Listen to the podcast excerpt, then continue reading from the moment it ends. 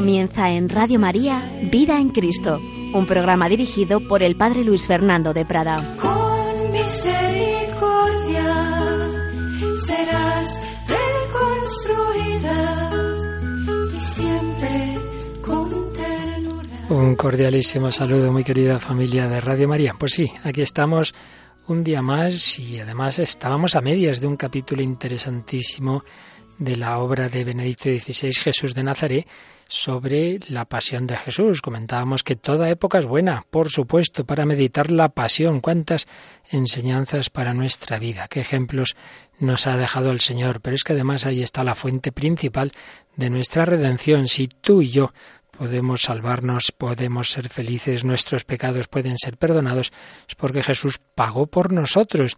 Pero es que además ahí tenemos el ejemplo supremo de todas las virtudes. Todos los santos han acudido a contemplar mucho la pasión. Por eso debemos hacerlo nosotros. Y sin duda que esta obra de Benito XVI sobre Jesús, de Jesús de Nazaret, y concretamente este volumen, desde la entrada en Jerusalén hasta la resurrección, muy fundada teológicamente, pero a la vez eh, nos ayudará a nuestra vida espiritual. Y estábamos viendo el capítulo ya terminábamos lo que nos quedaba ver de este libro, el capítulo del proceso de Jesús, cómo fue el juicio de Jesús. Habíamos visto el juicio ante las autoridades judías y hoy vamos a ver el juicio ante Pilato. Jesús había sido declarado culpable de blasfemia por el Sanedrín, eh, así Caifás lo había dictaminado. Ese crimen de la blasfemia pues implicaba la pena de muerte, pero la facultad de aplicar la pena capital y sobre todo si era a través de la cruz, estaba reservada a los romanos y por tanto se debía transferir el proceso ante Pilato, con lo cual pasaba a primer plano el aspecto político de la sentencia de culpabilidad. Y es que Jesús se había declarado a sí mismo Mesías, había reclamado para sí la dignidad regia de una manera implícita y esa reivindicación de la realeza mesiánica pues en realidad era un delito político. Y y esto es lo que van a presentarle a, Pilato.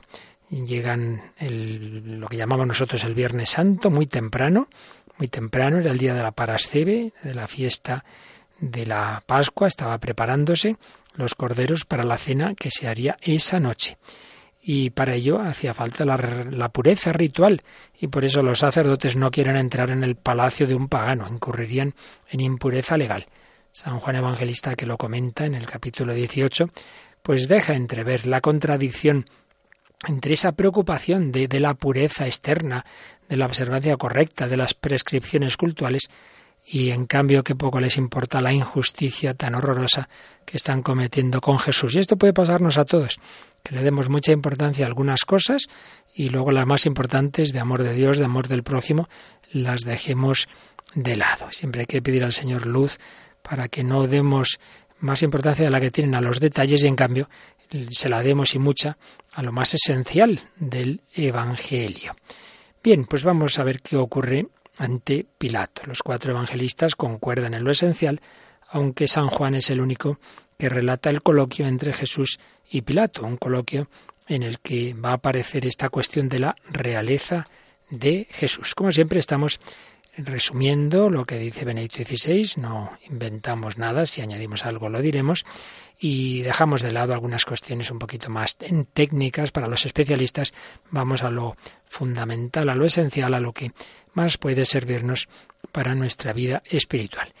Y en este capítulo el Papa Benedicto XVI señalaba varios puntos que nos va a ir explicando. ¿Quiénes eran realmente los acusadores? Vamos a hablar de los acusadores, los que llevan la acusación a Jesús. ¿Quién era ese juez? Vamos a hablar de Pilato, vamos a hablar de ese juez romano, ese gobernador romano, bien conocido también por la historia civil.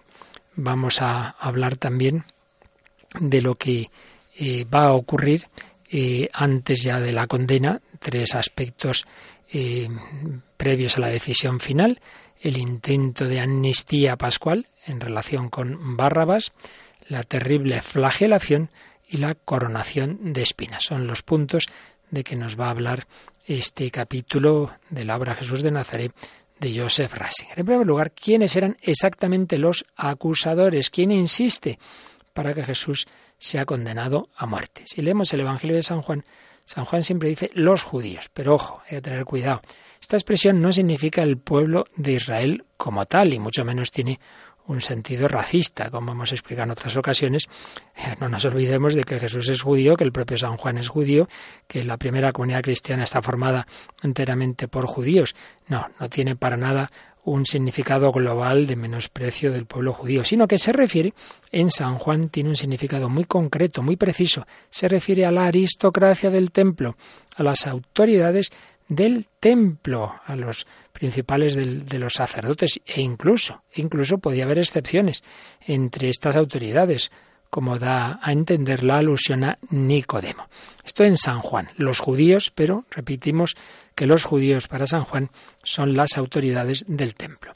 En Marcos, en el contexto de esa amnistía pascual, esa amnistía que Pilato intenta que caiga sobre Jesús, pero que la masa va a preferir a Barrabás, ahí el círculo de los acusadores se amplía. Parece una palabra griega oklos. Esa, esa, esa, esa palabra oklos son los que optan por dejar libre a Barrabás.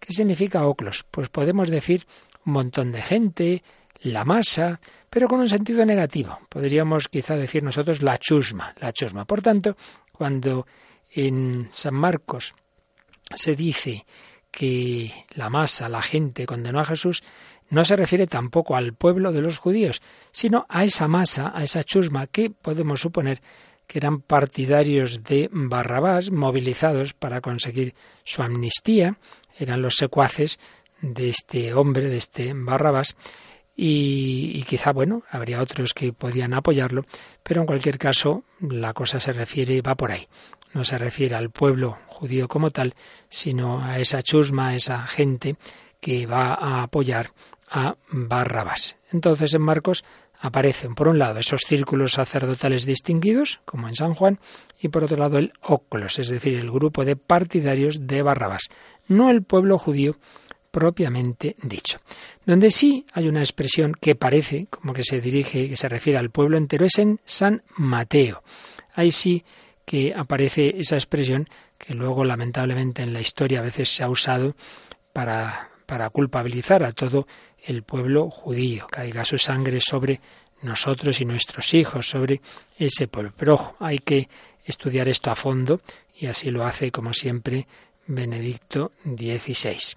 Cuando San Mateo está diciendo que el pueblo entero, en su Evangelio 27-25, eh, pide esa muerte, esa crucifixión de Jesús, obviamente no podía ser el pueblo entero, para empezar, porque no podía estar presente ahí en el, en el palacio, en el patio, el pueblo entero. Es, eso es obvio que no. El verdadero grupo de los acusadores eran esos círculos del templo, eran los partidarios de, de Barrabás. Entonces, ¿por qué pone eso?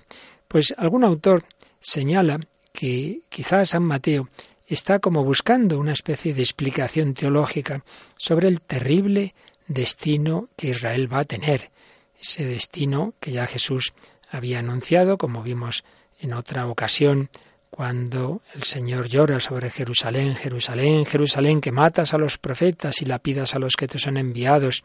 ¿Cuántas veces he querido reunir a tus hijos, como la gallina reúne a sus pollitos bajo las alas, pero no habéis querido? Pues bien, vuestra casa quedará vacía. Sería como una manera de, explicar el drama que va a vivir que va a vivir el pueblo, como, diciendo, bueno, pues toda esta tragedia tiene que ver con, con lo que ocurrió en esa condena de Jesús. Pero eh, insistimos en que hay que tener cuidado la manera de interpretar esto, porque, como ya nos explicó Benedicto XVI, cuando nos habló de, del discurso escatológico de Jesús y el anuncio de la destrucción del templo, ahí nos recordaba la analogía entre esas palabras de Jesús y el mensaje que siglos antes había dado el profeta Jeremías. Ya Jeremías contra la ceguera de los círculos dominantes de su época había anunciado la destrucción del templo y el exilio de Israel, y había anunciado esas desgracias de Israel, pero también había hablado de la nueva alianza, el castigo no es la última palabra, sino que el castigo en el plan de Dios siempre es para la curación, es para que nos convirtamos, es, es para nuestro bien. Pues bien, de manera análoga, cuando Jesús anuncia vuestra casa quedará vacía, cuando anuncia la ruina de Jerusalén y de su templo, en realidad se trata de algo para la curación, no de destrucción, no de repudio. Por eso hay que, hay que ver en ese contexto, en ese sentido, siempre en último término positivo y de misericordia, esta expresión mm, que según San Mateo el pueblo dijo, su sangre caiga sobre nosotros y nuestros hijos. Mateo 27, 25. Eh, primero ya decimos que ahí no podía ser el pueblo entero, sino bueno, los que estaban en el patio del palacio del, del procurador. Pero en cualquier caso, esa expresión su sangre caiga sobre nosotros y nuestros hijos, en un sentido cristiano, desde luego tiene un significado muy distinto a cuando se habla de una sangre que clama venganza y castigo. Nosotros sabemos muy bien que la sangre de Jesús habla una lengua muy distinta de la de Abel, como dice la carta a los Hebreos 12:24. Es una sangre que no se derrama contra nadie, sino que es derramada por muchos, por todos. Como dirá San Pablo, todos pecaron y todos están privados de la gloria de Dios. Cristo Jesús, a quien Dios constituyó sacrificio de propiciación mediante la fe en su sangre, y sigue el apóstol escribiendo, pero nos quedamos en esto. Sacrificio de propiciación mediante la fe en su sangre. La sangre de Cristo se derrama para satisfacer por nuestros pecados, no es una sangre que pide venganza. Por eso tenemos que leer así esa expresión y lo que recoge San Mateo, así como habíamos visto que la afirmación de Caifás de que uno tenía que morir por el por todos y San Juan dice, bueno, realmente estaba anunciando que iba a morir por el pueblo entero, pues también esas palabras de Mateo sobre la sangre significan que todos necesitamos del poder purificador del amor, que esta fuerza está en su sangre, no es maldición, sino redención, salvación, sobre la base de la teología de la última cena y de la cruz, es en la que podemos entender las palabras de Mateo. Bien, esto en cuanto a los acusadores, que vemos que históricamente son las autoridades principales, los círculos dominantes del, del templo, y bueno, pues la gente más revuelta, más revolucionaria, partidarios de Barrabás y gente que en ese momento se presenta allí. Y cuando se habla del pueblo, no quiere decir ni mucho menos que todo el pueblo israelita esté pidiendo la muerte de Jesús para empezar, porque en ese pueblo está la Virgen, están los apóstoles, está tanta gente buena que desde luego no aprobaba, como tampoco Nicodemo, José de Arimatea, no aprobaba esa muerte de Jesús. Eso en cuanto a los acusadores. Vamos ahora al juez. Vamos al gobernador romano Poncio Pilato, que es muy conocido por otras fuentes históricas, cuando por ahí algunos sin ningún fundamento dice que el Evangelio, claro, a saber, son inventos, ¿no? Esto lo escriben los evangelistas y a saber, oiga, que todo lo que se escribe lo conocemos, pero por muchísimas fuentes, ¿eh? que de Pilato hay muchos testimonios. Y, hace poco apareció una lápida donde se hablaba del tiempo que estuvo de gobernador y Flavio Josefo y Filón de Alejandría habían escrito de él, habían trazado de él un perfil muy negativo, aunque para otros es, bueno, pues el típico gobernador romano resolutivo, pragmático, realista, un hombre que sabía intervenir de manera brutal si había que hacerlo, si eso le parecía oportuno para el orden público. Y algo de eso aparece también en el Evangelio de algún episodio anterior. Pero también era consciente de que Roma debía su dominio en el mundo no solo a la fuerza, sino también a su tolerancia ante las divinidades y religiones extranjeras y a la fuerza pacificadora del derecho romano. Pues bien, a este gobernador le llevan esa acusación de Jesús. Le dicen que se ha declarado rey de los judíos. Bueno, esto así dicho, ciertamente era una acusación grave, porque es verdad que Roma podía reconocer reyes regionales, como había hecho con Herodes, pero debían ser legitimados por Roma y obtener de Roma pues una delimitación de, de sus derechos. Un rey sin ese reconocimiento, sin esa legitimación, era, era un rebelde. Entonces, pues eso era grave y, y, se convertía en un reo de muerte. Pero Pilato no tenía ninguna noticia de movimientos revolucionarios movidos por Jesús. Jesús le, le, habría parecido seguramente pues un visionario religioso. Y él dice, mira, a mí esto, estas cosas religiosas, yo ahí no me meto. Bien, esto en cuanto a la persona de Pilato, pero vamos a ver cómo actúa Pilato en este proceso. Se nos dice en Juan 18:34 que Pilato en efecto no tenía nada contra Jesús. Le debería sorprender que le acusaran pues sus propios connacionales, esa acusación de, de las autoridades del templo. Pero hay algo que en el interrogatorio que le hace a Jesús le inquietó, y es que el propio Jesucristo, a la pregunta de Pilato con que tú eres rey, responde, tú lo dices, soy rey. Yo para esto he nacido y para esto he venido al mundo, para ser testigo de la verdad.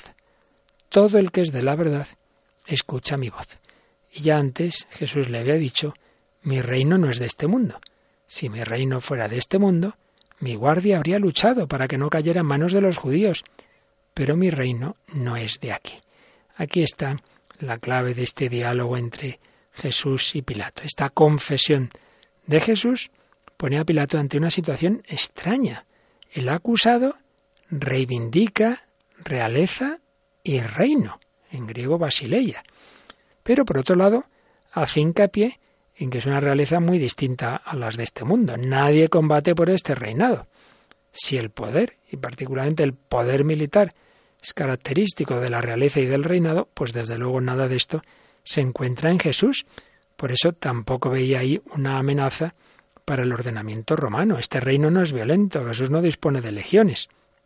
Y con esto Jesús estaba creando un concepto absolutamente nuevo de realeza y de reino. Luego lo veremos.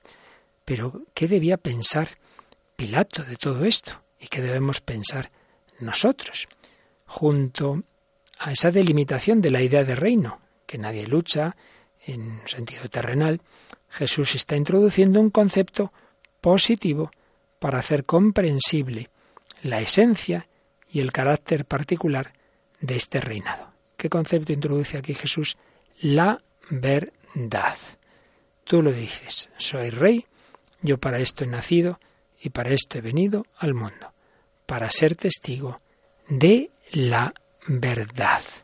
La verdad. ¿Y qué tiene que ver la verdad con la realeza?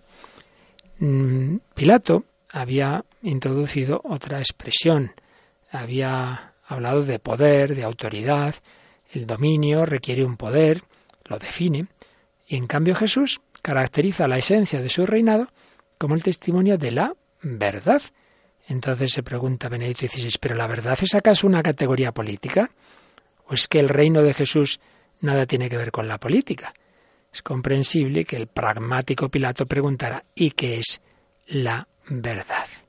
Y entonces se pregunta también Benedicto XVI, aplica esto al mundo de hoy, a la doctrina moderna del Estado. ¿Puede la política asumir la verdad como categoría para su estructura? ¿O por el contrario debe dejar la verdad, como dice, dimensión inaccesible a la subjetividad y tratar más bien de lograr establecer la paz y la justicia con los instrumentos disponibles en el ámbito del poder? Y la política, en vista de la imposibilidad de poder contar con un consenso sobre la verdad, y apoyándose en esto, ¿no se convierte entonces acaso en instrumento de ciertas tradiciones que en realidad son sólo formas de conservación del poder? Pero por otro lado, si la verdad no cuenta para nada, ¿qué ocurre? ¿Qué justicia será entonces posible? Si para la política la verdad no importa, si la verdad el hombre no puede conocerla, si somos agnósticos respecto a la verdad, entonces ¿qué justicia cabe? Aquí solo es la fuerza del poder, no debe haber quizás criterios comunes que garanticen la justicia para todos, criterios fuera del alcance de las opiniones cambiantes y de las concentraciones de poder. No es cierto que las grandes dictaduras han vivido a causa de la mentira ideológica y que sólo la verdad ha podido llevar a la liberación. ¿Qué es la verdad? ¿Puede entrar a formar parte como criterio en nuestro pensar y querer? tanto en la vida del individuo como en la de la comunidad. Pues fijaos, este diálogo de Jesús y Pilato, cuánto da de sí, cuánto nos hace pensar, incluso, pues ya vemos, a, plantearnos los fundamentos de la autoridad política del Estado moderno. ¿Puede un Estado prescindir de la verdad? Decir que eso a saber, que eso queda la subjetividad de cada uno. Vamos a pensarlo un poquito, pero vamos a quedarnos primero mirando a Jesús y sabiendo que Él nos trae esa verdad que es la verdad del amor de Dios, la verdad de un amor hecho carne, un amor crucificado. Pilato pudo haberse convertido, se encontró con Jesús, pero prefirió sus intereses. Vamos a pedir que nosotros, en cambio, pongamos siempre al Señor por encima de todo. No antepongáis nada a Cristo, nos dirá San Cipriano, ya que Él nada antepuso a nosotros. Vamos a pedírselo al Señor, vamos a pedir que nuestro encuentro con Él sea siempre fructífero, sea siempre provechoso.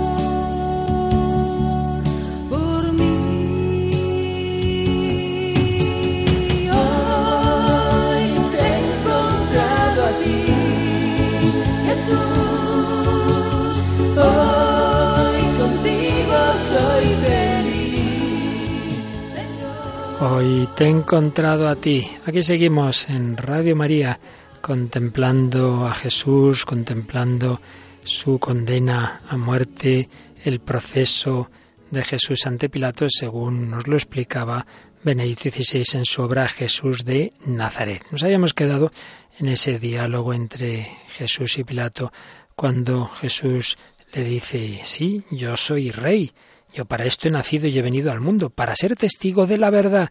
Pilato dice, ¿y qué es la verdad? Entonces nos explica Benedicto XVI, nos recuerda la definición clásica de la filosofía escolástica sobre la verdad. La verdad es la adecuación entre el entendimiento y la realidad. Lo que está ahí en, el mundo, lo, lo que está ahí en la realidad, yo lo capto bien con mi entendimiento. Si la razón de una persona refleja la cosa tal como es en sí misma, entonces la persona ha encontrado la verdad. Pero siempre será una pequeña parte de lo que realmente existe. Es la verdad de este objeto, de, de esto, no la verdad en toda su grandeza y plenitud.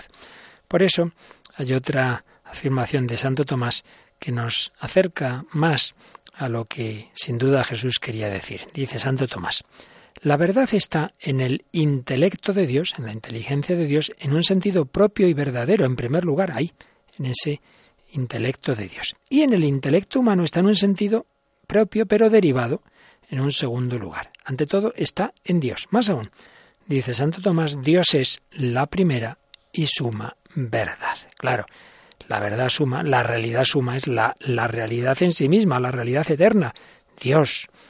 Pues bien, con esta fórmula estamos cerca de lo que Jesús quiere decir cuando habla de la verdad, para cuyo testimonio ha venido al mundo. Verdad y mentira están continuamente mezcladas en el mundo. Pero la verdad, en toda su grandeza y pureza, no, no aparece. La verdad plena es, es Dios.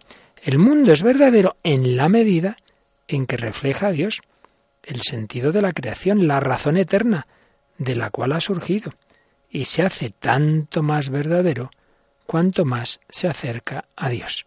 Igualmente el hombre se hace verdadero, se convierte en sí mismo si llega a ser conforme a Dios, entonces alcanza su verdadera naturaleza. Dios es la realidad que da el ser y el sentido. Entonces eso que dice Jesús de que ha venido a dar testimonio de la verdad, significa dar valor a Dios y a su voluntad frente a los intereses del mundo y sus poderes. Dios es la medida del ser. La verdad es el verdadero Rey que da a todas las cosas su luz y su grandeza. Podemos también decir que dar testimonio de la verdad significa hacer legible la creación, entender la creación, ver qué sentido tiene, hacer accesible su verdad a partir de Dios, que es la razón creadora, es la inteligencia que ha creado este mundo, para que dicha verdad pueda ser la medida y el criterio de orientación en el mundo del hombre, y que se haga presente también esa verdad a los grandes y poderosos, que se les haga presente es el poder de la verdad, el derecho común, el derecho de la verdad. Por ello, la irredención del mundo, el mal de este mundo perdido, consiste precisamente en la ilegibilidad de la creación, en que no le sabemos leer la creación, en la irreconocibilidad de la verdad, una situación que lleva al dominio del pragmatismo y hace que el poder de los fuertes se convierta en el Dios de este mundo. Dicho con palabras más sencillas, pues si no hay verdad, al final ¿quién manda? Pues nada, el que tiene el poder. Si no hay auténtica verdad, no hay auténtica justicia, si no podemos conocerlas, pues nada, el que tenga el poder va a hacer lo que le dé la gana, más allá de bien y de mal, de verdad y de mentira. Claro, como hombres modernos, dice Benedicto XVI, uno siente la tentación de decir, gracias a la ciencia, la creación se nos ha hecho descifrable. Bien, esto tiene un sentido verdadero. Francis Collins, que, del cual hemos hablado Radio María en alguna ocasión y aquí lo cita Benedicto XVI, dirigió el, el proyecto Genoma Humano. Y es un converso este científico que dijo, el lenguaje de Dios ha sido descifrado. El lenguaje de Dios en, en, en el ser humano, en el genoma humano. Y comenta Joseph Rasinger, sí, es cierto. En la gran matemática de la creación, que hoy podemos leer en el código genético humano, percibimos el lenguaje de Dios, pero no el lenguaje entero, por desgracia. Sí se hace visible la verdad funcional sobre el hombre, cómo funciona nuestro cuerpo, pero la verdad acerca de sí mismo, sobre quién es, de dónde viene, cuál es el objeto de su existencia, qué es el bien o el mal, eso no se puede leer así tan fácilmente en un código genético. El aumento del conocimiento de la verdad funcional, más bien en nuestro mundo, parece ir acompañado por una progresiva ceguera para la verdad misma, para lo que realmente somos y lo que debemos ser. ¿Qué es la verdad? Pilato dejó al margen esta cuestión y también lo hacemos en nuestro mundo. Hoy se la considera a esta cuestión de la verdad molesta, tanto en la contienda política como en la discusión sobre el sentido y la formación del derecho. Pero sin la verdad, el hombre pierde el sentido de su vida y deja el campo libre a los más fuertes. que decíamos antes, si no hay verdad, pues triunfa el más fuerte y ya está. Redención, por ello, en un sentido pleno de la palabra, solo puede consistir en que la verdad sea reconocible y llega a ser reconocible si Dios es reconocible. ¿Cómo se nos da a conocer Dios? Pues en Jesucristo. En Cristo Dios ha entrado en el mundo y así ha plantado el criterio de la verdad en medio de la historia. Externamente, mirado así a primera vista, la verdad resulta impotente en el mundo, del mismo modo que Cristo está sin poder, no tiene legiones de soldados, no tiene poder según los criterios del mundo, es un crucificado. Pero así, precisamente así, en la falta total de poder, Él es poderoso y sólo así la verdad se convierte de nuevo en poder, en el verdadero poder. Pues esta es la explicación de fondo de esa verdad. La verdad es Dios, la manifestación de Dios en Cristo, una verdad que está unida al amor, porque Dios es amor.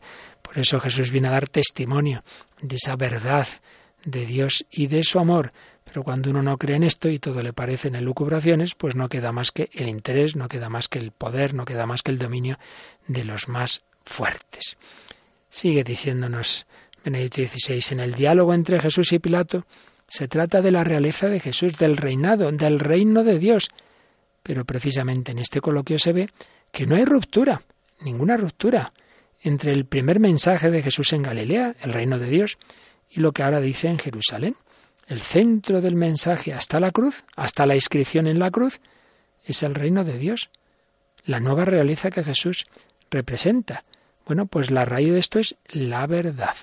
Ese reino de Dios que Jesús anunciaba en las parábolas, bueno, pues es ese reino que está en él, que está en la cruz, Jesús Nazareno, rey de los judíos. Ahí vemos ese reinado de la verdad. Este reinado de la verdad es la liberación del hombre. No hay contradicción entre el planteamiento pre-pascual, entre esa primera etapa de la vida pública de Jesús, centrado en el reino de Dios, y el post-pascual, lo que va a anunciar la Iglesia después de la muerte y resurrección de Cristo, a Jesucristo como Hijo de Dios. Pero si es que ese Cristo, ese Hijo de Dios, ese Dios que ha entrado en el mundo es la verdad, es esa verdad, ese es el reino de Dios que anunciaba Jesús. La Cristología es el anuncio del reino de Dios que se ha hecho concreto, un reino de Dios que se ha hecho concreto en Jesucristo. Bien, después de esta quizá elucubración profunda, que puede que algunos haya perdido un poco, pero, pero realmente muy interesante, nos volvemos a, fijar en lo que ocurre eh, a continuación. Pilato tuvo claro que este Jesús no es un revolucionario político, que no representaba una amenaza, eh, era un escéptico, pero bueno, como un hombre de esa antigüedad, tampoco excluía que los dioses o otros seres parecidos pudieran aparecer bajo el aspecto de seres humanos. San Juan nos dice que los que él llama a los judíos acusaron a Jesús de, de haberse declarado hijo de Dios. Y dice, cuando Pilato oyó estas palabras se asustó aún más. Quizá pensaría, ¿hay algo divino en este hombre? ¿No estaría atentando contra un poder divino? Entonces se asusta, tiene miedo. Y quizá los que quieren condenar a Jesús dicen, uy, este como se asuste, a lo mejor lo suelta. Y entonces se percatan de ello y a un temor van a oponer otro temor. Contra ese posible miedo supersticioso a una posible presencia divina en Jesús, van a poner ante los ojos de Pilato la amenaza muy concreta de perder el favor del emperador, de perder su puesto. Si sueltas a ese, no eres amigo del César. Está claro, es una intimidación. ¿Y qué va a pasar? Pues que la preocupación por su carrera va a ser más fuerte que el miedo por esos poderes divinos.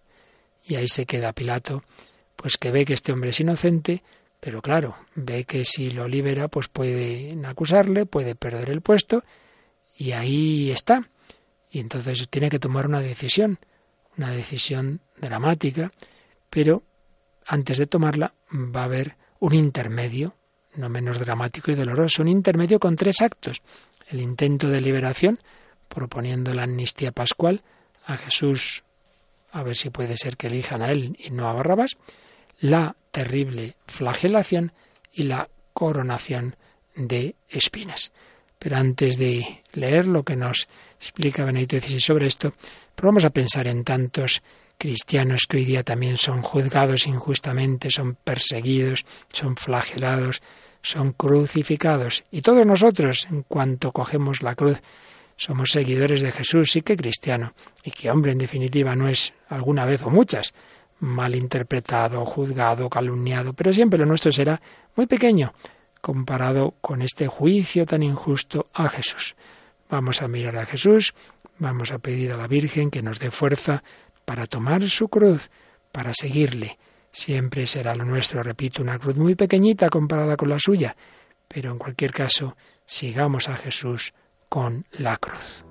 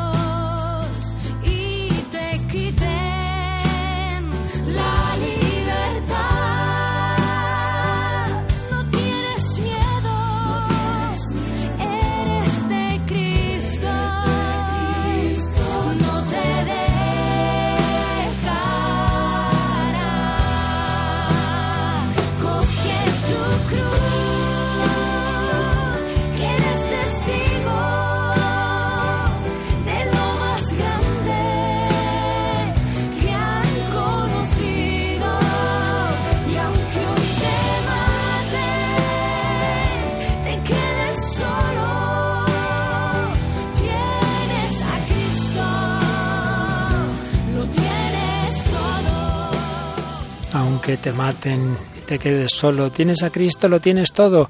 Así lo han vivido tantos millones de mártires en la historia de la Iglesia si lo están viviendo ahora mismo tantos perseguidos. En cambio, Pilato prefirió quedarse con su puesto y no con la verdad y no con Cristo. De poco le sirvió. Sabemos por la historia que poco después fue destituido, cayó en desgracia. Si es que, si es que al final uno las cosas caen, caen en, por su peso, por así decir, y la verdad acaba triunfando. Pero prefirió el corto plazo y ya vemos de lo que le sirvió. Bueno, pues ante ese miedo a perder el puesto, Pilato, ¿qué va a hacer? Seguimos exponiendo lo que escribía Benedicto XVI en Jesús de Nazaret sobre el proceso de Jesús. Antes de la condena a muerte, tres momentos. Primero, ese intento de amnistía pascual.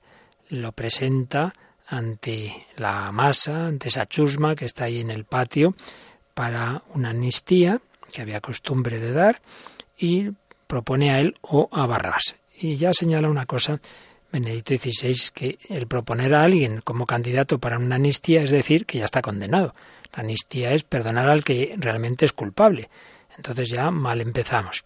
Y luego, pues lo contrapone a Barrabás, Barrabás, del cual dice el Evangelio que era un bandido, pero más concretamente en San Marcos se nos dice, estaba en la cárcel un tal Barrabás con los revoltosos que habían cometido un homicidio en la revuelta. Todo hace pensar que era un terrorista, digamos, un combatiente de la resistencia antirromana, por tanto, pues uno de esos que optaban por una vía de violencia frente al poder romano. Es tremendo pensar que la palabra Barrabás, Bar Abba, significa hijo del Padre, y vemos ahí una especie de contraposición al Mesías verdadero, al Hijo del Padre Eterno, Jesús, se presenta en cambio frente al este Bar Abbas, este Hijo del Padre, una figura mesiánica completamente distinta, un hombre que va por el camino de la violencia. Obviamente, Pilato prefería eh, a Jesús, que bueno, pues sería visionario, sería lo que fuera, pero no era violento. Pero las categorías de la multitud y de esas autoridades del templo son distintas. Y señala Joseph Rasinger que la humanidad se encontrará siempre frente a esta alternativa, o decir sí a ese Dios que actúa solo con el poder de la verdad y del amor, o contar con algo concreto, algo que esté al alcance de la mano, con la violencia. O vamos a, a cambiar el mundo con la paz, con el amor, con la resistencia pacífica o con la violencia. Barrabás opta por el camino de la violencia. Los seguidores de Jesús, que sabían que el camino era el amor, no están ahí, no están en el lugar del proceso, están ausentes por miedo, no se han presentado en ese patio. Será unas semanas después cuando reciban otra palabra distinta en Pentecostés, en el sermón de Pedro, ese sermón traspasará su corazón y preguntarán ¿qué tenemos que hacer, hermanos? Y se les responderá convertíos Renovad, transformad vuestra forma de pensar, vuestro ser. Este es el grito que a todos debe desgarrarnos el corazón y llevarnos al cambio de vida. Convertíos. Bien, primer intento de Pilato para liberar a Jesús, que se ha amnistiado, pero la masa prefiere a Barrabás. Segundo acto. Entonces Pilato tomó a Jesús y lo mandó a azotar. Eh, la flagelación era un castigo que, según el derecho romano, se infligía como pena concomitante a la condena a muerte. Pero en Juan aparece como algo que tiene lugar en el contexto del interrogatorio, una medida que el prefecto también estaba autorizado a tomar en virtud de su poder policial. Parece que era también una forma de que, bueno, inspirar compasión de la gente, a ver si ya viendo a Jesús flagelado, pues al menos se le salvaba de la condena a muerte, pero era un castigo extremadamente bárbaro. El condenado, bien lo sabemos por, por muchas fuentes de la historia, era golpeado por varios guardias hasta que estos se cansaban y la carne del delincuente colgaba en jirones sanguinolentos. Otro autor comenta el hecho de que Simón de Cirene tuviera que llevar a Jesús el travesaño de la cruz y que Jesús muriera tan rápidamente, tal vez tenga que ver con esa tortura de la flagelación en la cual había condenados que perdían la vida, que morían ya simplemente por esa flagelación. Una escena que la piedad cristiana siempre ha contemplado, que impresionó tanto a Santa Teresa de Jesús, cuando un día se queda mirando una imagen de Cristo atado a la columna y se da cuenta todo esto por mí, como eso toca a su corazón y es un momento decisivo en la conversión a la santidad de Teresa de Jesús. Ya era monja, pero vivía un poco tibia y fue el contemplar esa flagelación, esa imagen, lo que influyó mucho en esa conversión a la santidad. Pues una escena que todos nosotros debemos contemplar, de hecho lo contemplamos en el segundo misterio doloroso, pero que lo hagamos ojalá siempre con un corazón contrito y humillado. Tercer acto, tercer acontecimiento previo a la condena definitiva a muerte, pues lo que también es nuestro tercer misterio doloroso, la coronación de espinas. Los soldados juegan cruelmente con Jesús. Han oído que dice ser rey y ahora está en sus manos. Y disfrutan humillándolo, demostrando su fuerza en él, tal vez descargando su propia rabia contra los grandes en ese Jesús. Lo revisten, a un hombre que está golpeado y herido por todo el cuerpo, lo revisten con signos caricaturescos de la majestad imperial, un manto de color púrpura, una corona protegida de espinas, un cetro de caña, le rinden honores, salve, rey de los judíos, pero ese homenaje consiste en dar bofetadas con las que manifiestan todo su desprecio por él. Realmente impresionante. Señala Benedicto XVI que la historia de las religiones conoce la figura del rey pantomima similar al fenómeno del chivo expiatorio, es decir, alguien eh, sobre el que se carga todo lo que aflige a los hombres y así se pretende alejar del mundo ese mal, pues mira, se lo damos a este y, nos lo quitamos nosotros. Bueno, no de ser una superstición y sin saberlo los soldados hacen lo que no conseguían aquellos ritos y costumbres y cumplen la palabra profética de Isaías, Isaías 53:5. Él soportó el castigo que nos trae la paz y con sus cardenales hemos sido curados. Pues bien, Jesús Así, con ese aspecto, es llevado a Pilato y Pilato lo presenta en el balcón del pretorio. Lo presenta al gentío y dice esa famosa frase, Ecce homo. Aquí tenéis al hombre. Aquí tenéis al hombre. Una vez más ocurre una frase que se dice con un sentido muy sencillo, bueno, aquí lo tenéis, este hombre que estamos juzgando, sin embargo tiene una profundidad que va más allá de ese momento. En Jesús aparece lo que es el hombre. En él se manifiesta la miseria de todos los golpeados y abatidos. En su miseria se refleja la inhumanidad del poder humano que tantas veces aplasta de esta manera al impotente. En él se refleja el pecado, en lo que se convierte el hombre cuando da la espalda a Dios y toma en sus manos por cuenta propia el gobierno del mundo. Aquí lo vemos. Aquí vemos lo que es el poder del mundo sin Dios, la condena de los inocentes, la tortura, tantas personas buenas. Pero también es cierto el otro aspecto. A Jesús no se le puede quitar su íntima dignidad. En él sigue presente el Dios oculto. También el hombre maltratado y humillado continúa siendo imagen de Dios. Desde que Jesús se ha dejado azotar, los golpeados y heridos son precisamente imagen del Dios que ha querido sufrir por nosotros. Así, en medio de su pasión, Jesús es imagen de esperanza. Dios está del lado de los que sufren.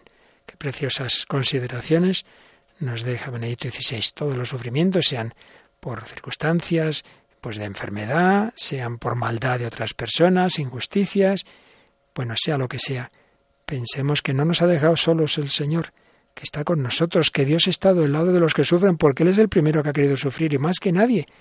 El Hijo de Dios se ha hecho el siervo de Yahvé, es nuestro hermano, que ha cargado con nuestra cruz. Y ya por fin, Pilato vuelve a su puesto de juez, aquí tenéis a vuestro rey, y pronuncia la sentencia de muerte. Como prefecto, representaba el derecho romano.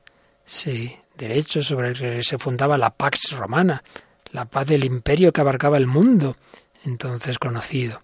Esa paz estaba asegurada por el poder militar del gran ejército romano, pero, pero con el poder militar por sí solo no se puede establecer la paz. La paz se funda en la justicia. Y es verdad, la fuerza de Roma no era simplemente su ejército, era un gran sistema jurídico. Fijaos que se sigue estudiando el derecho romano. Pilato conocía la verdad de la que se trataba en este caso, sabía lo que la justicia exigía de él, sabía que tenía que haber liberado a ese hombre, veía que, que no, que no era verdad esas acusaciones que le hacían. Pero al final ganó en él la interpretación pragmática del derecho, la fuerza pacificadora del derecho, en este caso le pareció más importante que la verdad del caso. Pensó que absolver al inocente, que es lo que tenía que haber hecho, según verdadero derecho y según justicia, pero pensó que absolver al, al inocente podía perjudicarle personalmente y también quizá podía provocar otros trastornos y desórdenes. Para él la paz, la supuesta paz, fue más importante que la justicia. Debía dejar de lado no sólo la grande e inaccesible verdad, sino la verdad de este caso concreto. Creía cumplir de este modo con el verdadero significado del derecho, con su función pacificadora, así quizá calmó su conciencia, quizá. Por el momento todo parecía ir bien. Jerusalén permanecía tranquila. Sí, sí, eso parecía. Pero en último término, la paz no se puede establecer contra la verdad. Y eso se manifestaría más tarde. Así es, así es. Él perdería el puesto, Jerusalén sería destruida unos años después, y ese Jesús con el que creían que ya terminaban iba a resucitar y se iba a mostrar la verdad, la verdad del amor de Dios hecho carne en Jesucristo. Jesús fue condenado a muerte, primero en esos tribunales religiosos, el Sanedrín, y luego definitivamente la condena civil de Pilato. En definitiva, toda la humanidad, todos somos los responsables de la condena a muerte de Jesús. Pues vamos a quedarnos mirando a Cristo en el Calvario, a Cristo en la cruz, Señor. No, no, no han sido los romanos, los judíos, he sido yo. Toda la humanidad hemos descargado en él nuestros golpes, Toda la humanidad hemos apretado esa lanza contra su corazón. Y si le vemos sufrir así al Señor, pues que nos dé fuerza para relativizar nuestros problemas. Pero hombre, ¿cómo me quejo yo de esto, del otro? Cuando tú, el santo, el inocente, has sufrido tantísimo, vamos a pedírselo así al Señor, que nuestra mirada, nuestra contemplación de la pasión, que hay que hacerla muy frecuentemente, no la dejemos solo para Semana Santa, en todo momento, todos los viernes, todos los días a las tres de la tarde, nos sugiere la devoción de la Divina Misericordia una mirada a Cristo en la cruz.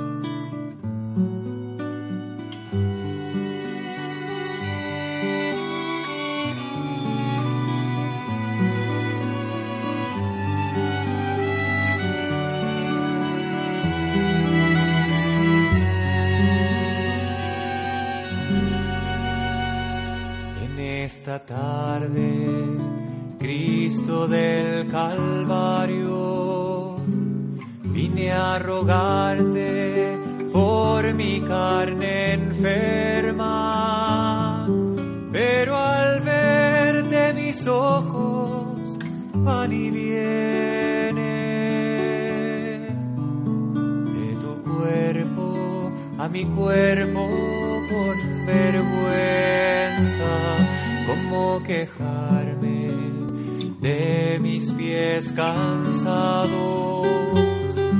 Cuando veo los tuyos destrozados,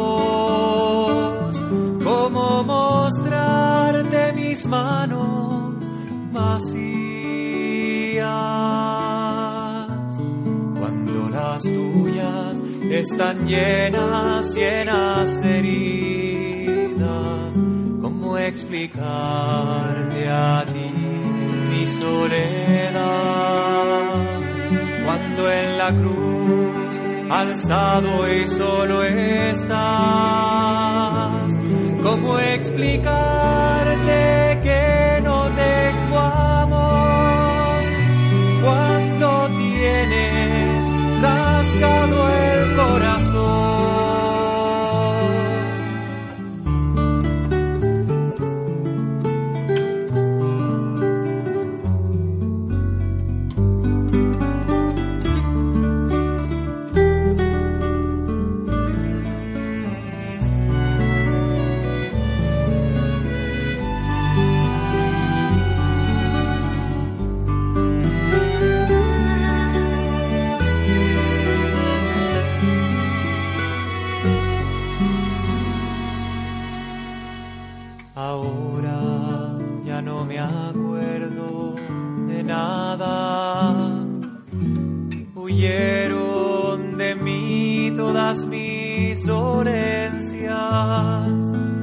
El ímpetu del ruego que traía.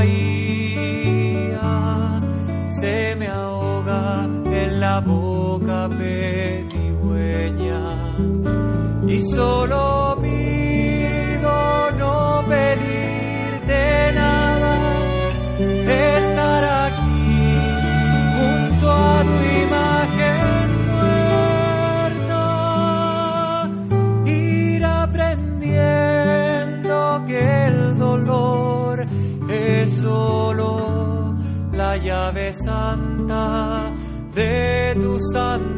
puerta, ir aprendiendo que